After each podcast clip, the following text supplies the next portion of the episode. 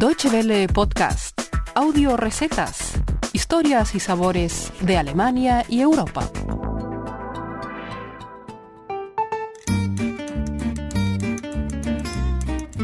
Hola amigos, bienvenidos una semana más al espacio culinario de Deutsche Welle nuestras recetas, que como siempre pueden encontrar en www.de barra gastronomía.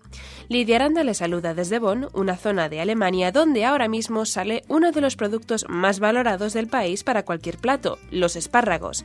En concreto, los espárragos de la región de Bornheim o Bornheimer Spargel se consideran los mejores de Alemania y en plena temporada de espárragos no hemos dejado pasar la oportunidad de dedicarles un programa.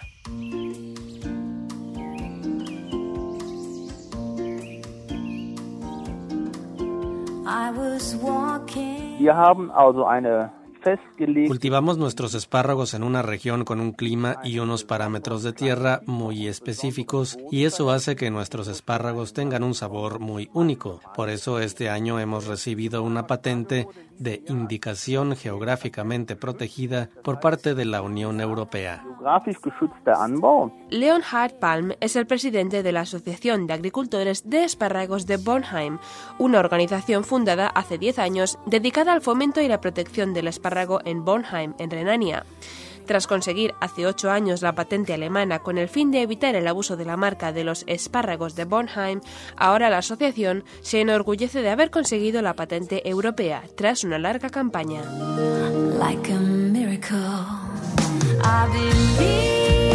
Los espárragos de Bornheim son un producto regional único y especial, y eso se debe probablemente también a su larga historia y tradición, tal y como nos cuenta Leonhard Palm.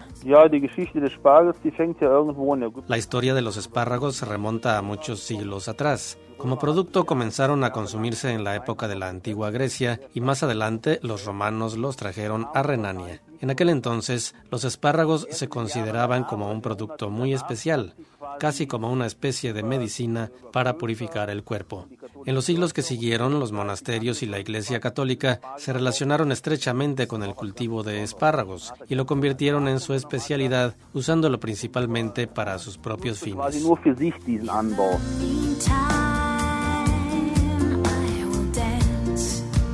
Hoy en día el espárrago es un delicioso producto que afortunadamente está al alcance de cualquiera, pero esto no ha sido siempre así. De hecho, hubo un tiempo en el que ni siquiera la nobleza los conocía, tal y como cuenta Palm. En el siglo XVIII, el príncipe de la región Clemens August pasó por un pueblo en el valle y le preguntó a un agricultor, ¿qué es lo mejor que me puede ofrecer para mi mesa? El agricultor le respondió que lo mejor era sin duda el espárrago fresco recién cultivado y le sugirió que lo sirviera con jamón y salsa remulade, hecha con mayonesa y mostaza blanca. Y cuenta la leyenda que fue así como se originó este plato de espárragos típico de esta zona. Nosotros desde luego no vamos a rebatir el argumento del agricultor. Los rollitos de jamón rellenos de espárrago con salsa remulada son un plato delicioso, sano y muy tradicional y es también la receta que vamos a preparar hoy. Les recordamos que la pueden encontrar por escrito en www.de barra gastronomía.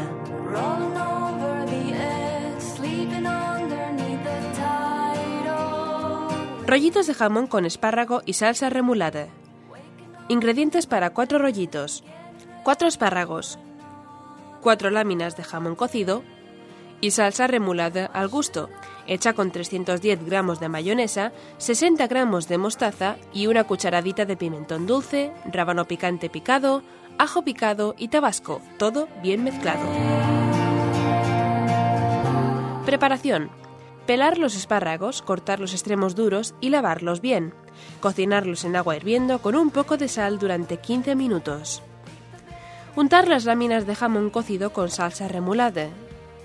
Extraer los espárragos, dejar enfriar y envolverlos con las láminas de jamón. Servir los rollitos con perejil picado o acompañados con algo de ensalada y una rebanada de pan de molde.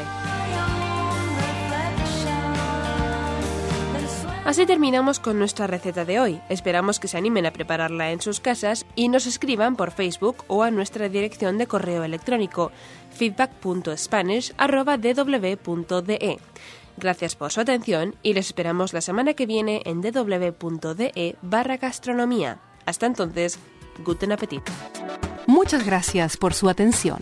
Más informaciones sobre nuestros contenidos en nuestra página de internet www.de y en Facebook y Twitter.